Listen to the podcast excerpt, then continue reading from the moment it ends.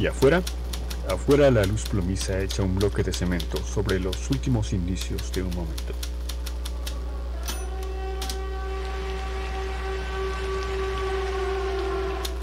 Oaxaca capital, 9 de diciembre de 1937. A mis manos han llegado unos papeles que, quizá, nadie debería conocer. Son cinco los involucrados.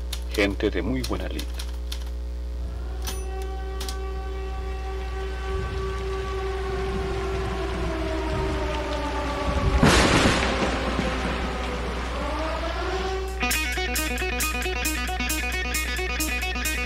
Es momento de levantar el polvo, no de morderlo.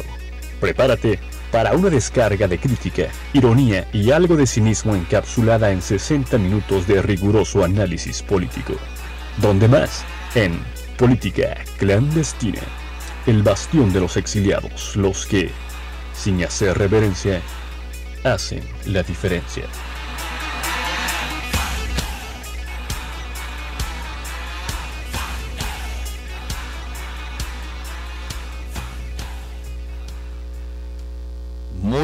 Tardes a todo el público conocedor de los eh, programas radiofónicos de alta calidad que el día de hoy no nos están escuchando, por supuesto, porque hoy es martes de política clandestina, siendo las 4.12 de la tarde. Lamentablemente esos 12 minutos se los debemos a las manifestaciones que hay alrededor de la ciudad de Oaxaca y porque un presidente municipal no recogió la basura, ¿no? No le enseñaron desde pequeño que debe de recoger la basura y ahora le valió. Y por eso la ciudad está hecha un caos. Pero no se preocupe si usted está en su auto, si usted está en su sala, si usted está en la cocina. Va a escuchar en los próximos minutos un análisis contundente, eh, bastante objetivo y poco acertado sobre algunos asuntos de la dinámica de la agenda pública de nuestro país y, ¿por qué no?, internacional. Y el día de hoy es un día especial porque tenemos aquí en cabina a alguien eh, que ya ha repetido bastantes veces, creo que es, la tercera vez, ¿no? El señor Julio Santana. Muy buenas tardes, Alex, buenas tardes a todas las personas que, que nos escuchan el día de hoy y que ojalá el día les haya sido eh, benévolo y no hayan tenido que, que, que lidiar con los, con los bloqueos ni con la basura en su casa. Así es, con la basura, creo ya, ya ni siquiera sé cuál es el mayor problema que podría tener hoy el ciudadano de Oaxaca de Juárez. Soportar a Osvaldo García Jarquín otros tres meses. Seguramente, seguramente. Y, y de hecho ya está, uh, bueno, estaríamos hablando ya dentro del tema del de, de presidente municipal, pero ya se le voltearon todos, ¿no? La ciudadanía, su mismo cabildo, todos, o sea, ya lo desconocen por completo. Pues es que, ¿cómo podrías conocer a alguien que ni siquiera ves aquí, no? Eh, claro. Se especulaba incluso que andaba en el extranjero hace unas semanas, que decían que andaba de, de, de fiesta, y que pues yo creo que esos tres años fueron de fiesta. Fíjate que tener el gobierno federal de tu lado, tener rendido al gobierno del estado, a, a los poderes eh, fácticos morenistas, tener el Congreso morenista y en tres años no hacer una sola obra significativa o hacer algo significativo por la ciudad. Tenía todo, o sea, la mesa servidita, el, el, arco sin portero, venía corriendo a 50 kilómetros por hora con balón controlado mejor que Lionel Messi, tiró y la voló. O sea, no hizo nada, nada más que eh, pues ganarse la antipatía de, de, de, miles de personas. ¿Y un premio? Un premio. No, tiene varios, tiene varios. Un premio como la mejor ciudad, ¿no? Sí, que, la más transparente. Que, que, además creo que termina siendo un tanto irrisorio cuando ves las manifestaciones que hay en justamente en, en la ciudad del día de hoy. Pero bueno, no vamos a, a, tocar ese tema porque hay otros dos bastante, bastante importantes. Pero si usted se quiere desahogar de la problemática que ha, hay hoy en la ciudad de Oaxaca de Juárez, puede marcarnos al 951 51 110 59 teléfono en cabina para que usted nos haga llegar lo que le quiera decir a Oswaldo García Jarquín, nuestro presidente municipal, que nosotros mismos, ¿qué te parece? Si nos hacen llegar su comentario y nosotros se lo tuiteamos porque bien que sigue las redes sociales el, el señor presidente municipal, ¿no? Oye, ta- tanto le vale ya la situación que nunca me bloqueó de Twitter, ¿eh? Sí. Yo esperaba un bloqueo bueno de Twitter. La verdad es que no, o sea, tan, tan, tan gruesa tiene la piel, tanta manteca se embarró, dijera mi mamá, que ya no le importa nada, o sea, e- es un cadáver político viviente. ¿no? Sin duda. Me, me agrada, me agrada su disposición ante la vida, ¿no? Eso es- La resiliencia. es- no, eso no es resiliencia, eso ya es un grado zen del valemadrismo. Fíjate que eh, hoy justo estaba viendo eh, de la primera eh, paciente con una enfermedad no terminal en Colombia que fue merecedora de la eutanasia y la señora estaba feliz ya de irse, ¿no? O sea, el 10 de octubre se va a morir la señora y la señora feliz de la vida, bailando, bueno, no bailando porque tiene esclerosis, pero feliz la señora. Era, era, era, era literal un, un cadáver, eh, pues ya viviente la señora. Y así Osvaldo, o sea, Osvaldo está pasándose la bomba, ¿no? En sus últimos meses, que justo se comentaba por ahí que debería de haber ya una reforma para que eh, las autoridades que resultaran ganadoras no pasaran tanto tiempo esperando el cargo, ¿no? Si ya perdiste, ya acabó tu mano, vámonos en las elecciones, vámonos tres, cuatro meses después, a este cuate medio año. O sea, medio año después de que perdió las elecciones su partido, o bueno, las ganó, mejor dicho, tenemos que tenerlo otros seis meses ahí, no, mijo. Ya, vámonos, cambio. El que sigue. Sí, creo que, creo que sí.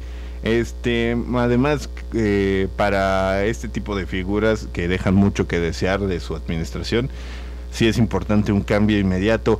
Pero le, le repito, puede usted hacer su, llegarnos sus comentarios al 951 51 1 10 59. Y vamos a hablar primero de estos famosos Pandora Papers. Pandora Papers Otro cacho dice, ay, perdón. otro cacho se te salió un gallo como a mí. No, otro cacho se te salía Panama Papers. Panam- justamente primero pensé en Panama Papers y después reculé y dije Pandora Papers. Pero esto es el Panama Papers con un montón de esteroides, ¿no? Así, choncho, ¿no? Choncho, así, de a ver quién va pasando y vamos a clavar una investigación en tu contra y vamos a ver dónde está tu dinero. El que iba pasando lo agarraron para investigarlo, ¿no? No tanto así. Solo al 1% de la población. Creo que desde hace ya varios años sabemos que vivimos en una plutocracia donde unos cuantitos, un puñadito de personas gobiernan al 99% de la población y ese 1% eh, pues están podridísimos en dinero. ¿no? Entonces, si los Panama Papers revelaron que te gusta el 10% de, ese 1%, pues este Pandora Papers, ponle tú que revela el otro 20%, ¿no? De todas las eh, argucias, de todas las marrullerías de las cuales hacen uso las, eh, las clases dominantes, los verdaderos capitalistas, ¿no? Para no pagar impuestos, para que nadie sepa en dónde tienen su dinero, cuánto tienen. Y justo creo que eh, este tipo de investigaciones son muy importantes para que sepamos de qué lado más la iguana y de qué cuero salen más correas. Sí, es 600 periodistas de 117 países bajo la coordinación del Consorcio Internacional de Periodistas de Investigación fueron los que realizaron esta investigación que eh, data de cerca de 12 millones de documentos entre hojas de, de Excel, Excel. entre fotografías, entre video, entre audios, entre un montón de cosas y donde se ven involucrados periódicos como El País, La Sexta, The Washington Post, Le Monde, The Guardian, El Expreso, La Nación, entre muchos otros alrededor del mundo. Lord Molecula está ahí, es un muy Mm. conocido periodista. Sin duda, pero creo que el hecho de que haya salido un allegado de esta cuarta transformación no le permitió por el tema de, de la imparcialidad de los hechos. No, de la parcialidad, digo yo. No, digo, él es abiertamente pro 4T, ¿no? Él es Amlover. Y creo que justo, ¿no? Muy, los neochayoteros, los que hoy eh, gustan del chayote moreno, eh, pues están muy callados, ¿no? Muy callados. Julio Scherer Ibarra. Mi, mi, mi tocayo, mi tocayo, que justo muchos estaban barajeando que supuestamente la salida de- del consejero jurídico de la presidencia fue debido a que ya se sabía que se iba a ventilar todo esto. Y el presidente le diciendo, mijo, Vas para afuera. vas para afuera. Y pero, pero fíjate que, por ejemplo, este tipo de, de, de escándalos, digo, son 12 millones de documentos, ¿no? La gente por lo general no va a leer más de tres cuartillas en internet. Pero este tipo de- de- de escándalos no trascienden. No trascienden como, como trascendería este el, supuesto romance entre Geraldine Ponce y el presidente Andrés Claro, Manuel López Obrador, claro. ¿no? O sea, periodísticamente sabes lo, lo, lo- lo grande que es Sí. esta investigación, ¿no? Periodísticamente lo sabes. Y a alguna persona que le guste el tema de la investigación y le guste leer un poco más, pues obviamente le va a parecer una grandiosa investigación. Pero exactamente, no termina trascendiendo a tal grado de que los Panama Papers, hay personas como el mismo Ricardo Salinas Pliego, que en la anterior investigación choncha que surgió, pues Ahí salió. sí, ¿no? Y varios, y varios cercanos a la 4T salen y a nadie le indigna, ¿no? O sea, por ejemplo, a nadie le indignó que hicieran, por ejemplo, eh, diputada federal a Patricia Armendaris. Una señora que dijo que, que la base de la pirámide pues estaba muy mal y que se morían de COVID por no hablar y que su autoestima estaba muy fregada y es como de... O sea, ese 1% que nos trata como, como servidumbre, que nos trata como si fuéramos desechos, la hacen diputada federal por el partido que dice por el bien de México primero los pobres. El partido que se jacta de ser el más humanista tiene a su lado a una persona como Ricardo Salinas, Ricardo Benjamín Salinas Pliego, que tiene eh, trabajando a, a sus empleados en condiciones totalmente infrahumanas. O sea, dices, oye, ¿qué onda con este cuate? ¿Por qué, el presidente más humanista del, del- del país, el más honesto, tiene un cuate que esconde su dinero? Tiene un cuate que no le quiere pagar, tiene, tiene por ahí una deuda de 3.600 millones de pesos en impuestos, ¿no? Y dices, oye, esto está raro, ¿no? Como que una cuarta transformación no, no, no, no me cuadra con este tipo de acciones. Ahora, entonces, ¿por qué tenemos y, o, y- o por qué los medios de comunicación a nivel internacional todavía están... mm, bueno, es que esto sucede en México, ¿no? La falta de mm, apreciación al buen periodismo creo que sucede en México. Tal vez en muchas otras partes de- del mundo. Pero ah, es mucho más fácil que en Estados Unidos, que en Francia, que en Reino Unido, eh, valoren una investigación de este tamaño. Claro, creo, creo que ahorita le interesa más a la gente saber si Lupillo Rivera se volvió a tatuar o no la cara de Belinda. Eh, es normal, es normal y creo que justo en un país tan golpeado por la impunidad, en un país donde se han escondido grandes fortunas, pues creo que ya no nos sorprende, ¿no? Digo, eh, está la, la unidad de inteligencia financiera diciendo que unos cuantos mexicanos tienen miles de millones de dólares en Andorra, escondidos. Y pues digo, al menos a mí no me cae de raro que ahorita saquen esto y digan, oye, pues fíjate que los grandes millonarios, eh, desde servidores públicos hasta empresarios, pues tienen su lanita escondida, ¿no? Porque no quieren pagar impuestos. Que además eh, se calcula que el fisco mexicano deja de, de percibir cerca de 8 mil millones de dólares anuales por concepto de, este tipo de evasión fiscal. ¿Y, cómo se daba esta evasión fiscal? Pues eh, existían eh, cuentas en paraísos fiscales, también estas eh, cuentas en los límites, en donde tenían propiedades que, ubicadas en cierto país, Gran- eh, Reino Unido por ejemplo, pero todo el proceso, tanto legal, todo el proceso este todo el proceso de, la propiedad se seguía en un paraíso fiscal en donde eh, justamente se pagaban como muy pocos impuestos o nulos de plano, ¿no? Así como otro montón de cosas, empresas de papel, ¿no?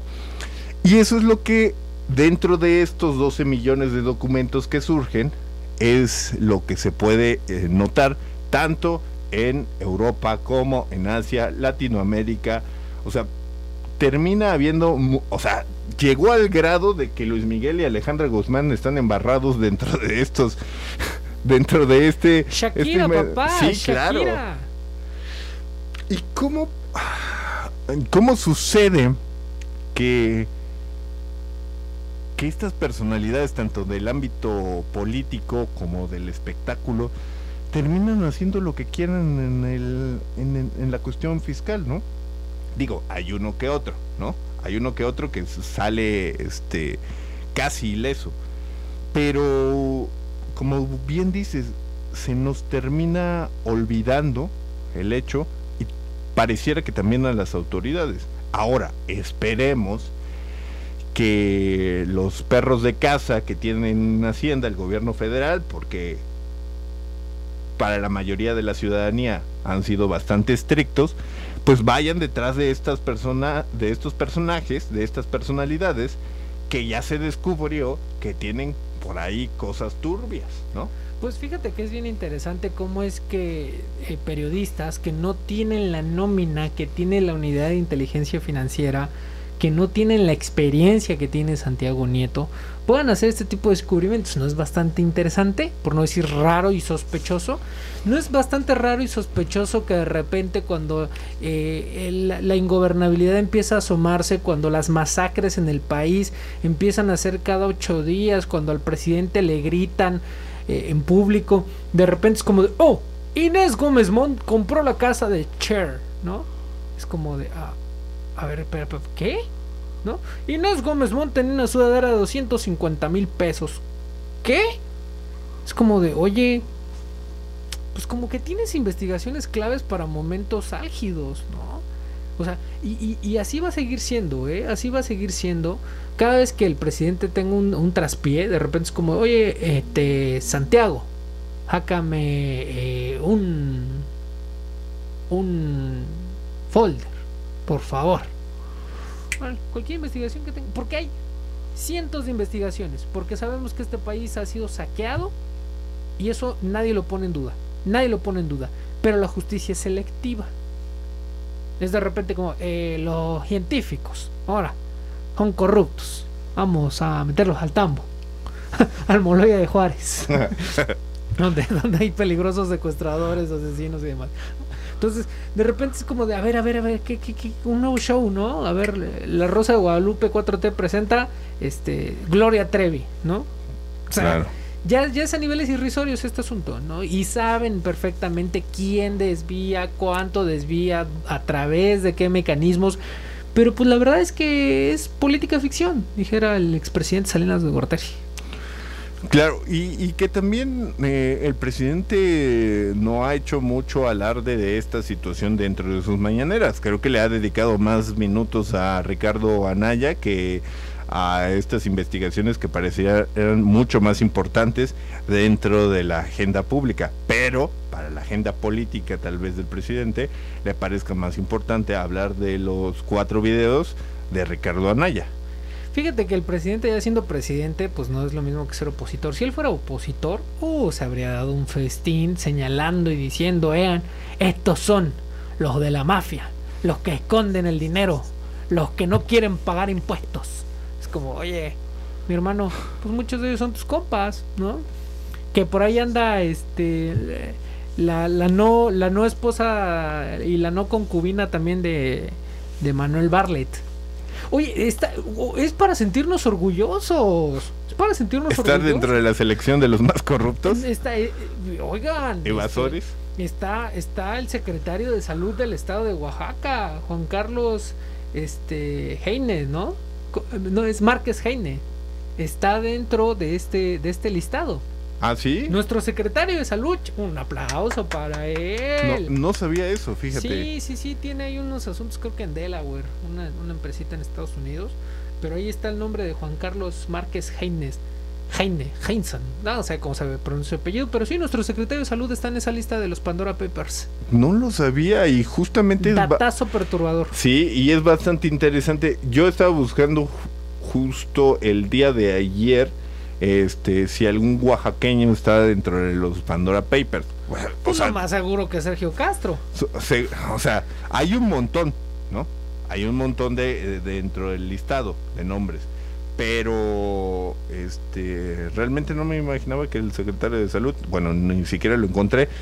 Y justamente para ponerlo a usted en, contexto, en el escenario internacional destacan nombres como los, eh, los del presidente de Chile, Sebastián Piñera, que resultó que ocultó acciones de una empresa minera, o el exdirector del Fondo Monetario Internacional, Dominique Strauss-Kahn, que eludió impuestos en el cobro de trabajos de consultoría.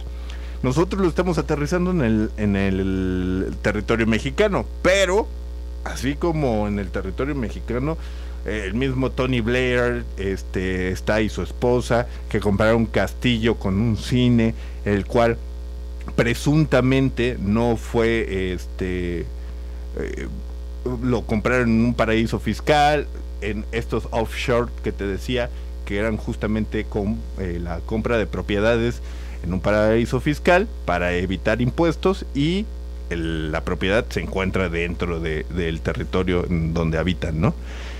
Entonces, este mm, es interesante que sería interesante comparar cuáles van a ser las repercusiones, por ejemplo, del otro lado del planeta para este tipo de personajes que están en el estado llámese Tony Blair o cualquier otro, y cuáles van a ser las repercusiones en nuestro país.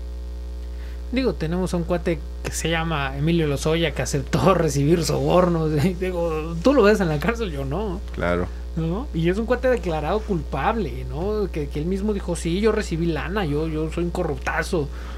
Y está libre.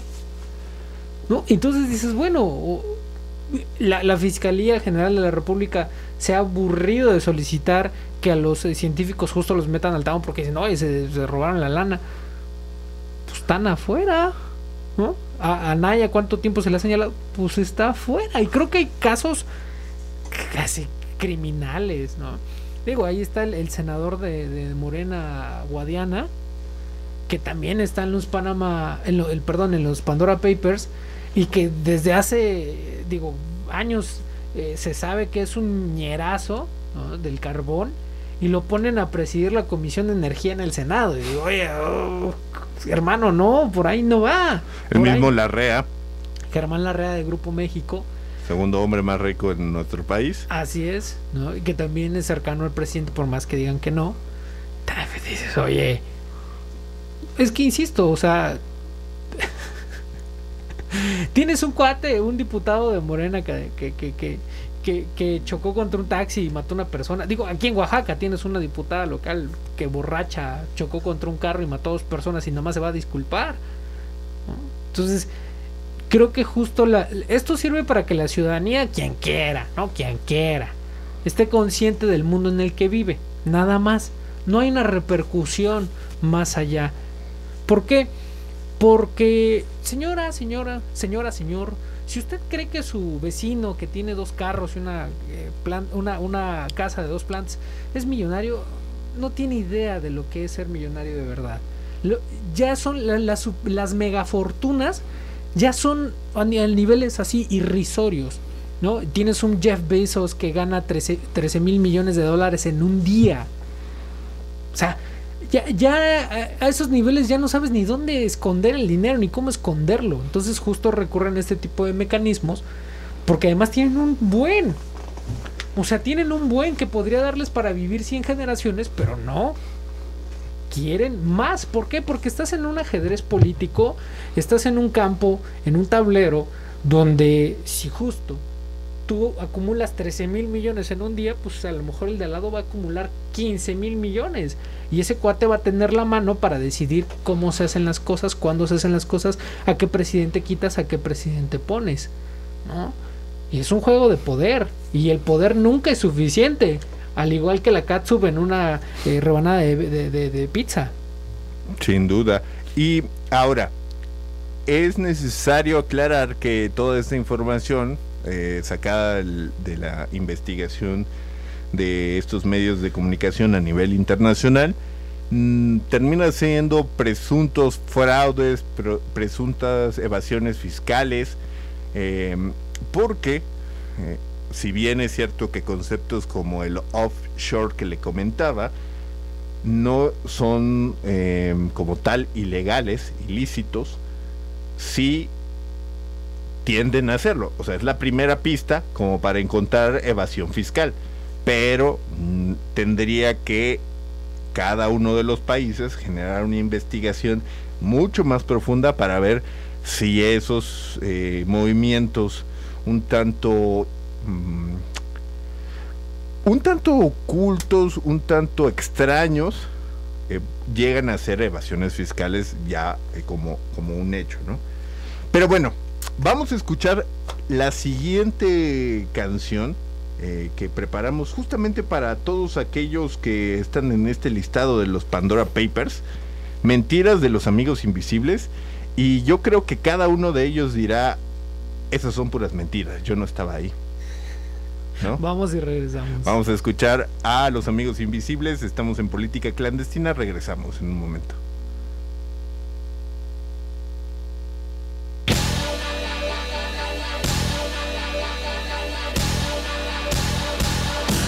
Esas son puras mentiras. Esa noche yo no andaba allí. Debes estar confundida.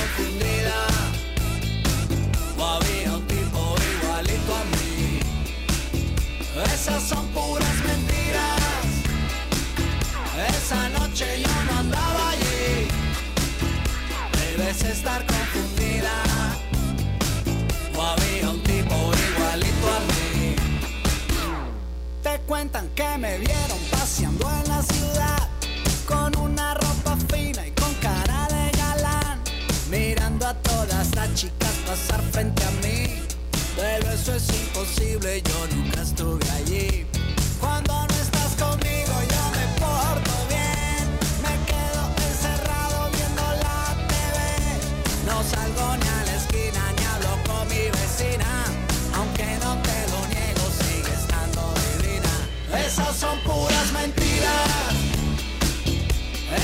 Noche yo no andaba allí. Debes estar confundida. O había un tipo igualito a mí. Esas son puras mentiras. Esa noche yo no andaba allí.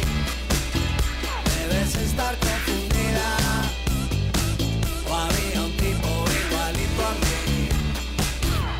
Me dices que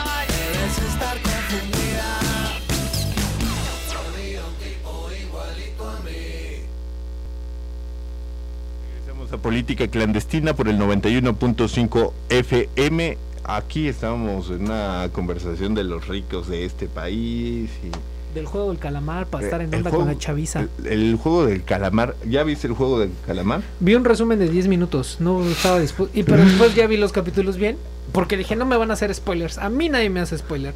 Ah. Entonces me vi el resumen Y después vi los capítulos con. ¿Dónde, ¿Cómo se llama la, la- el canal en donde lo ves? ¿Te la resumo? Hoy, en te lo resumo si no vas. No, este, esa- ese lo vi en Facebook. Facebook cada vez crece más como una plataforma para ver videos, ¿eh? Sí, con, con esta nueva mm, actualización, bueno, ya no tan nueva, eh, de Mm. Watch, Ajá. Facebook Watch, creo que ya generar como apartados, segmentos en donde, a ver, aquí van los puros videos, aquí van los posts, aquí van, ¿no? Ayuda. Entonces, sí, sí, sí, sí. Ah, sí. hasta, hasta que se cae.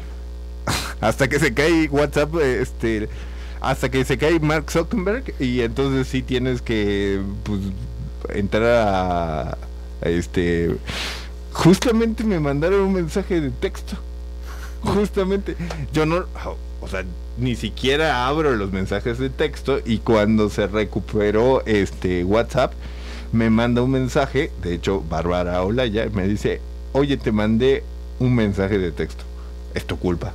Es tu culpa porque nunca voy a leer mensaje de texto que me mandes. Básicamente, nadie ya lee los SMS. Es, es bien inútil, por ejemplo, cuando te ofrecen planes de, de internet, mensajes ilimitados. Es como, vato, si me estás ofreciendo internet, obvio que no voy a mandar mensajes.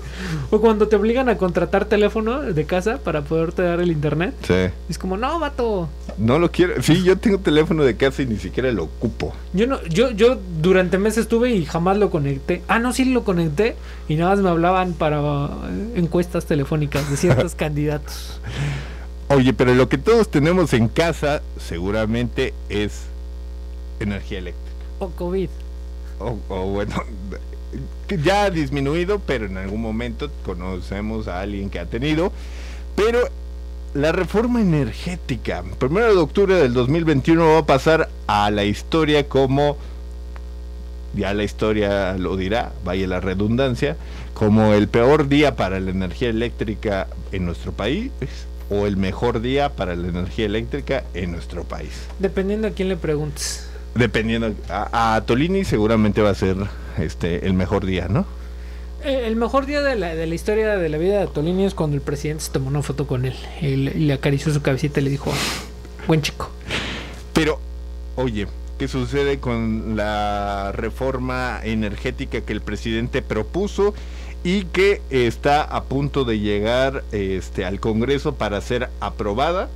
Aunque hay algunos impedimentos como el hecho de 57 votos que le hacen falta a Morena para poder llegar a ser aprobada esa iniciativa.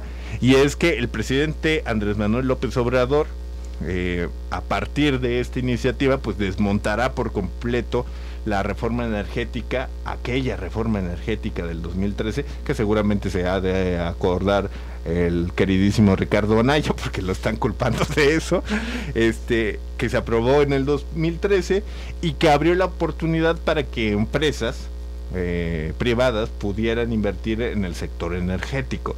Ahora el presidente dice, a ver, no, no, no, no, no, vamos a hacer CFE, algo así como una, una empresa paraestatal, sin llamarle paraestatal, y todavía no muy claro de lo que va a ser una quimera ahí bastante extraña, y haremos que la em, pues la preponderancia corga, er, eh, esté a cargo de la Comisión Federal de Electricidad, ¿no? ¿Qué te parece eso? Pues mira, cualquiera que haya vendido dulces alguna vez eh, afuera de su casa, haya puesto una mesita, o se haya llevado la mochila llena de dulces y vendido en el salón de contrabando, sabe que cualquier empresa que no da ganancias no es empresa y se cierra. Y vámonos a la goma, porque vivimos en un sistema capitalista donde si no generas eh, ganancias, no generas un plusvalor, vámonos, no sirve. La 4T y el estatismo postula totalmente lo contrario, que dicen, podemos trabajar con pérdidas, Pemex, una empresa que ha perdido una cantidad impresionante de dinero, CFE lo mismo. Eh, lo, lo que quieren es hacer una empresa productiva del Estado que no produce, ¿no? quieren hacerla más fuerte. Es una total tontería, porque estaba leyendo por ahí los costos del kilowatt que, que, que le cuestan al sector privado y lo que le cuesta a CFE, y a CFE le costaba 1.400 pesos, mientras que en el sector privado les costaba eh, 700 pesos, la mitad. ¿No? ¿Por qué? Porque las plantas de, de- de- de- energía eléctrica de la CFE pues tienen 40 años.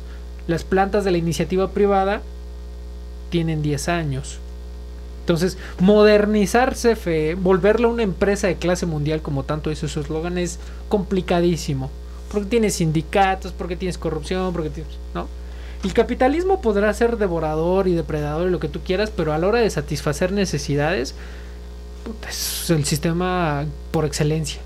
Entonces, valdría la pena replantear qué es lo que está queriendo hacer el presidente. ¿no? Quiere una, una empresa estatal en un sistema capitalista y eso, digo, desde los 70 sabemos que no funciona, y menos en un país altamente corrompido como México.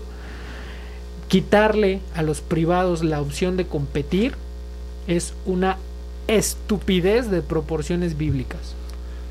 Sí, y, y terminaría, bueno, eh, tendríamos que ver cuáles fueron los beneficios que se obtuvieron a partir de la reforma energética del 2013, ¿no?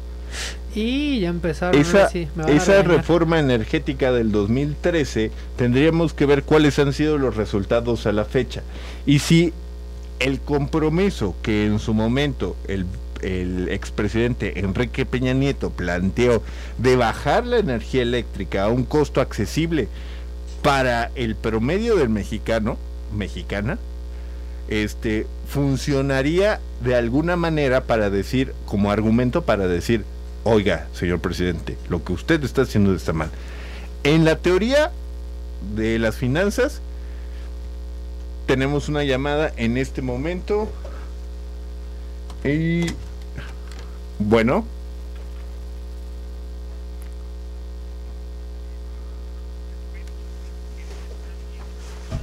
Dígame.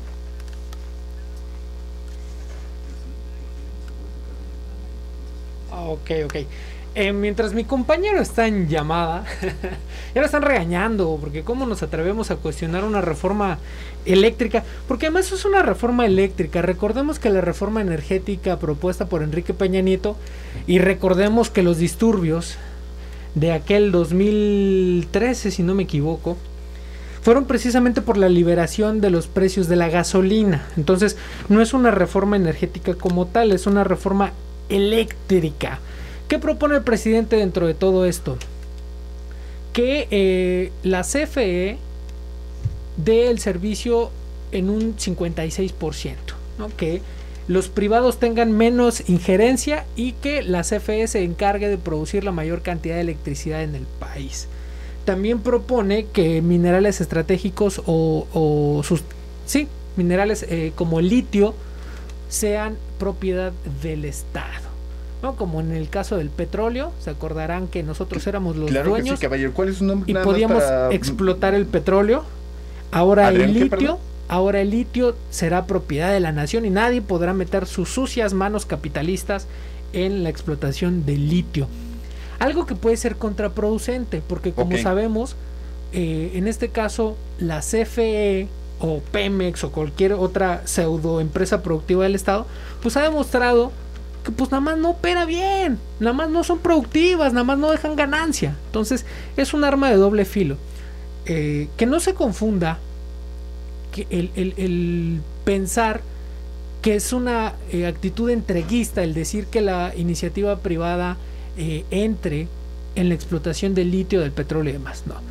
Lo que se debe buscar y lo que los analistas y los expertos dicen es, órale, que tanto el Estado como la iniciativa privada trabajen de la mano.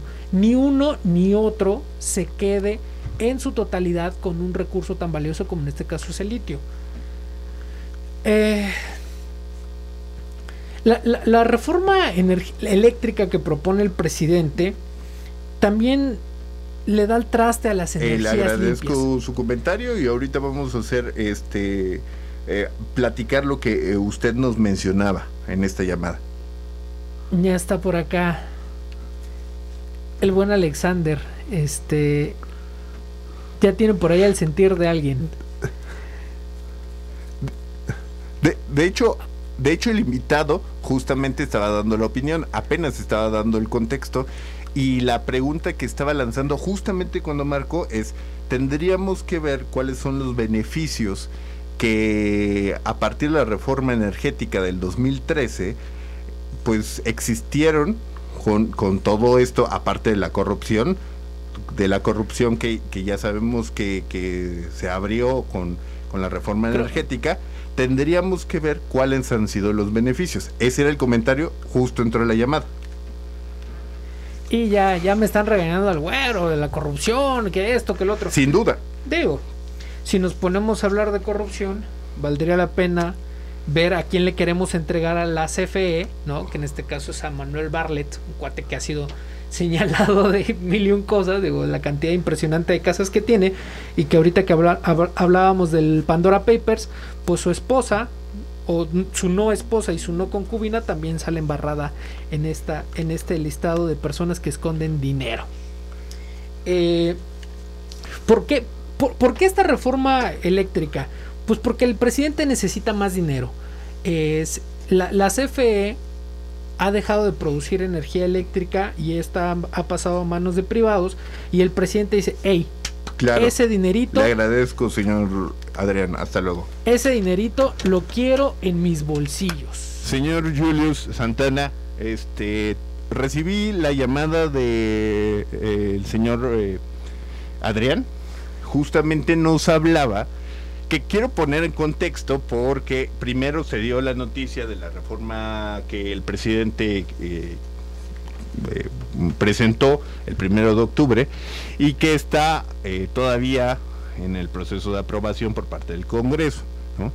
Eh, tú mencionabas, porque esa es tu opinión, y sin duda es 100% válida, el hecho de que pues, para ti representaba un total eh, retroceso por toda la, eh, toda la pirámide de corrupción que hay en nuestro país, ¿no? Toda eh, la estirpe, no nada más de- de- del gobierno, sino a diferentes escalas de la corrupción que hay en nuestro país. Que es algo que no podríamos taparnos los oídos y los ojos para decir no existe corrupción en el país. Y la reforma energética, al darle ese 54% de participación a la Comisión Federal de Electricidad en el tema de la energía eléctrica, pues podría fácilmente, como lo ha existido, por ejemplo, en Pemex, eh, haber todo un, eh, toda una cadena de corrupción, porque Pemex es el ejemplo perfecto de lo que, si bien es cierto, CFE todavía no se convierte en una paraestatal y, y no está teóricamente diseñado para que así sea, pero pareciera en términos reales algo parecido a lo de Pemex, este, pues resultaría algo que conoceríamos ya por demás con el tema de petróleos mexicanos, ¿no? Lo que decía el señor Adrián es que deberíamos de informarnos más sobre el tema porque lo que él conoce es que la reforma del presidente Andrés Manuel López Obrador termina siendo bastante positiva porque los únicos beneficiados por esta reforma del 2013 del expresidente Enrique Peña Nieto terminan siendo las empresas privadas, no el ciudadano de a pie, no el ciudadano mexicano promedio, y eso pues termina también eh, siendo un- una iniciativa loable para el señor Adrián del presidente Andrés Manuel López Obrador. Él mencionaba el ejemplo de Alemania, me parece, discúlpeme si me equivoco, señor Adrián, pero él mencionaba el ejemplo de un país europeo, que creo que es Alemania, en donde había fracasado algo similar a lo de la reforma del 2013, ¿no? en donde se le da una participación mayoritaria al sector privado.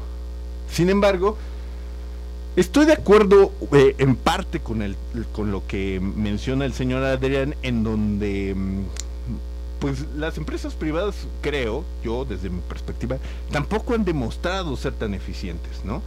Eh, en el tema ah, del sector eh, de la energía eléctrica. Y por otro lado, también la CFE, la Comisión Federal de Electricidad, corre el riesgo de lo que decías, de por toda esta cultura de la corrupción en nuestro país, de podrirse y de terminar siendo una empresa este del Estado fallida al igual que Pemex. Señor eh, Julio Santana, ¿qué opina al respecto? Pues hay que hablar sin filias ni fobias, ¿no?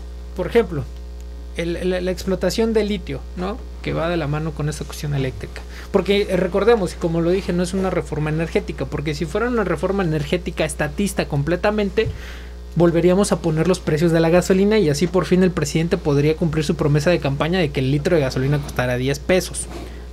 Pero el presidente es inteligente, por no decir mañoso. Cosas que sabe que no puede cumplir, dice, "Ah, así hay que mantenerlo, así hay que dejarlo. ¿no? La liberalización de los precios de la gasolina. La liberación, pero no liberalización, la liberación de los precios de la gasolina. ¿no? que es, forma parte de una de, la- de las decisiones del presidente Enrique Peña Nieto, porque sabía que no podías mantener los precios por decreto. Ahora, con estas iniciativas del presidente, de repente decir, ah, el gas no baja, pues yo voy a poner el precio del gas a 400 pesos. ¿no? Oye, pero pues no es económicamente redituable, ya se vio con el gas bienestar que incluso los trabajadores salieron a protestar porque pues no les podían pagar. ¿Por qué? Porque el Estado no está diseñado para crear empresas, para eso es la iniciativa privada. Pero también entiendo que no puedes dejarle el control absoluto a las empresas privadas porque el, el- capitalismo salvaje y depredador también está diseñado para crear monopolios y para que las mismas empresas, empresas perdón, se junten, se alíen, se coordinen y monten eh, y fijen los precios a su conveniencia. ¿no? Entonces, ah, ¿debe de haber una regulación? Sí, debe de haber una regulación que el presidente quiere eliminar y decir, pues como ni siquiera va a haber competencia, pues la CFE va a poner el precio de la luz. Cuando quiera, como quiera, donde quiera. Vámonos. Por eso mencionaba que la historia al final le dará la razón, ya sea a la oposición, a cada uno de los elementos de la oposición, y también le dará la razón en dado caso de que sea fructífera esta eh, reforma a la energía eléctrica, porque bien, bien lo dices, no es una reforma a la eh, energética como tal, ¿no? Porque eso sí sucedió en el 2013, pero sí es una reforma a la energía eléctrica eh, en particular. Ahora, no hay que olvidar que esta ah, iniciativa de ley propone cancelar contratos, eliminar a los, reguladores, garantizar preponderancia al mercado eléctrico a la empresa pública, que en este caso es CFE, y darle al Estado el derecho exclusivo de exploración y producción de litio. ¿Con qué infraestructura? Esa es la pregunta que hay que hacer. Y segundo, ¿quién va a pagar todas las eh, demandas que van a surgir en contra de los acuerdos y los tratos que ya se hicieron con la iniciativa privada? Porque lamentablemente se tienen acuerdos, ¿no? O sea, po- podrás decir lo que quieras y podrás pensar que la iniciativa es, es positiva, pero se van a tener que ajustar y te tienen que pagar si necesariamente es así, ¿no? Te voy a tener que interrumpir porque ya nos tenemos que ir. Discúlpame. Ya sé que, te, que faltan minutos a este programa, pero nos tenemos que ir porque se acabó política clandestina, lamentablemente. Saludos, señor Adrián. Un saludo y un abrazo al señor Adrián que nos escuchó, eh, mu- muy, educado, muy amable el señor Adrián que presentó su, su opinión acerca del tema, tan respetable como la del señor Julio Santana. Este y pues nos vemos en la siguiente. Gracias Julio. Gracias a ti, Alex. Síganme en redes sociales, arroba Julio Políticas, Facebook, Twitter, Instagram y TikTok. Síguelo porque el señor es bastante interesante el contenido que sube. Bueh, De repente sube este eh, cuando se está bañando. Esas cosas no son tan interesantes. Pero lo demás, el tema político, sin duda. Saludos. Se despide Alex Hernández. Nos vemos en el próximo programa de Política Clandestina. Bye.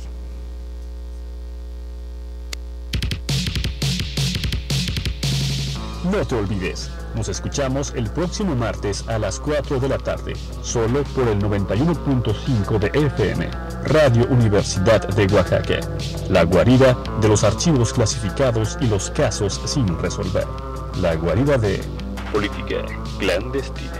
Thank you.